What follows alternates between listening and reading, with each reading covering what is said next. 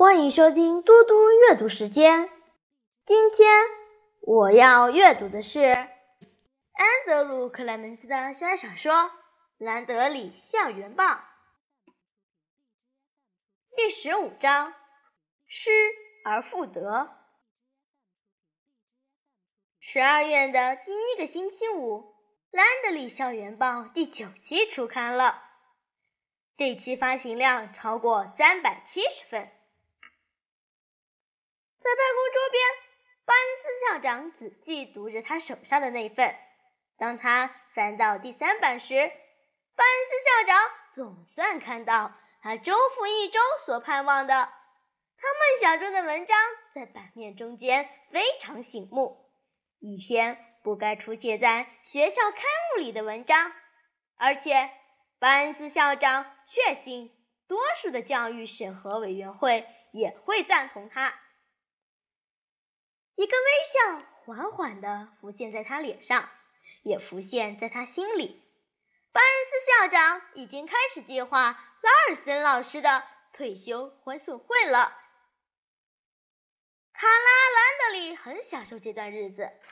兰德里校园报不断成长改变，卡拉也是。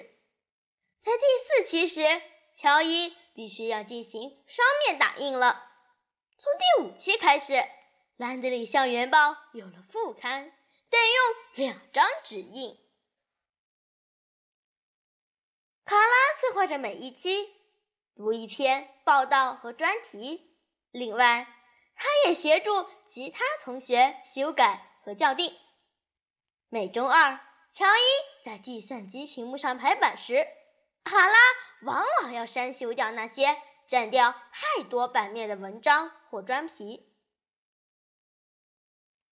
卡拉也得回绝那些他认为不该刊登在兰德里校园报上的文章，像克里斯就想开一个叫“发烧话题”的八卦专栏，来谈谈校园罗曼史，写些关于暗恋、留言以及谁要快被甩了之类的内容。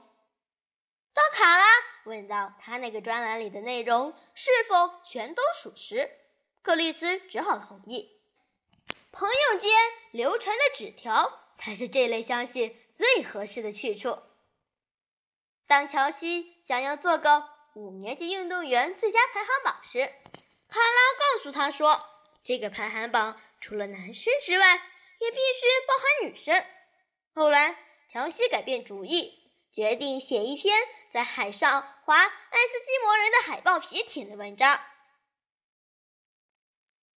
算算他必须为报纸所做的这件事。再加上还有其他的功课要做，卡拉几乎找不出时间来写自己的社论。社论总是放在报纸的最后一栏，这也表示从第五期开始，它将被排在第四版。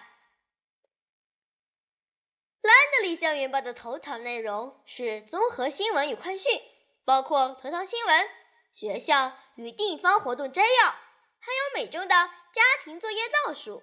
里面会列出最近五年级的考试日期和作业期限，头版总是会放出一张照片，如果还有空间，也会放进联邦气象局所提供的周末天气预报，旁边再加上艾伦画的太阳、云、雨滴或雪片等小图标。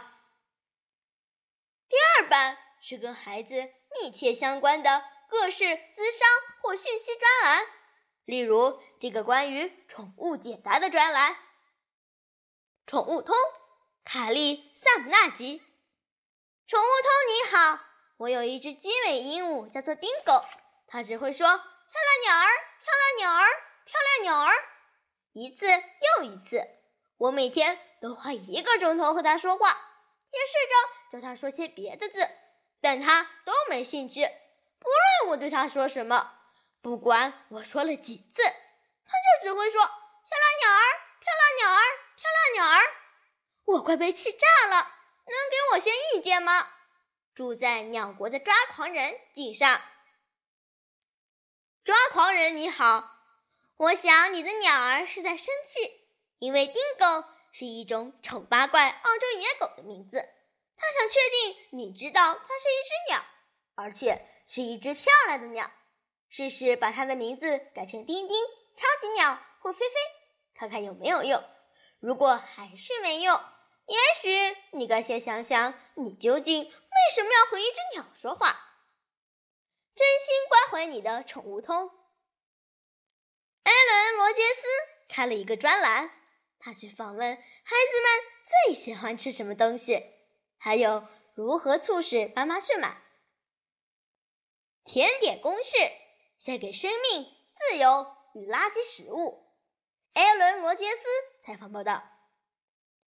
伦，那么阿吉，我听说你已经精通某种方法，可以让你妈妈每次去那家店都会买甜谷片早餐或果酱馅饼，连你没有在店里对他苦苦哀求时，还是会买。这听起来实在棒得令人难以置信。你能和我分享一下吗？相信我，那是真的，但这不会在一朝一夕之间发生，这需要好好花点时间计划一下。那么一开始该怎么做呢？我问健康教育老师，哪一餐是一天中最重要的一餐？但你不是已经知道答案了吗？当然，我就知道。他会说早餐，一旦他说了，我一个下午就告诉我妈。健康教育老师说，早餐是一天之中最重要的一餐。哈，你这是在打基础吧？正是。接着，我连续三天不吃早餐，我妈试着要我吃，但我只是说，我们家现在有的这些我都不喜欢吃。那那几个早上你会饿吗？我请我的朋友小杰带些吐司到公车站给我，所以还过得去。三天过后，我随意跟我妈提了一下，说我可能会喜欢吃可可球，还有巧克力或棉花口味的果酱馅饼，也可能会是我吃的东西。隔天早上，他们就出现了，就放在厨房的台子上，像变魔术一样。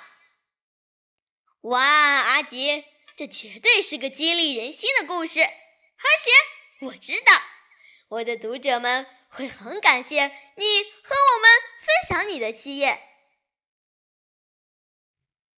除此之外，还有每周书评、电玩秘籍、好网站推荐、周末影集精选等专栏。当圣诞节或光明节即将到来时，则会有一个。节日倒数的专栏，里面还将列出五年级这两班学生最期待收到的礼物。谢谢大家，我们下次再见。